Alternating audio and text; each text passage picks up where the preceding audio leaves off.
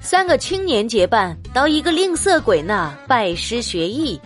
吝啬鬼弄清他仨的来意，就提出首先要对他们进行测试，合格了才能收为弟子。第一个青年走上前，用手指沾水，在吝啬鬼面前的案子上画了个杯子，然后笑着对吝啬鬼说：“师傅，请喝茶。”吝啬鬼听了，点了点头。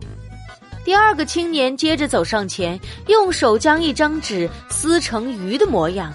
然后递给吝啬鬼，呃，师傅，请吃鱼。吝啬鬼见了，又点头。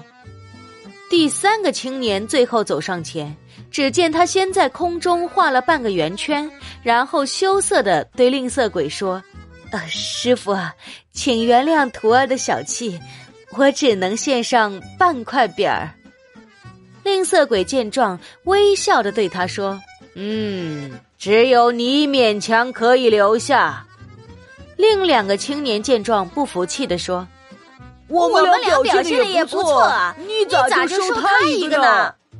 他俩话音刚落，吝啬鬼不屑的接话道：“你们真够奢侈的，竟分别浪费了半杯水和一张纸。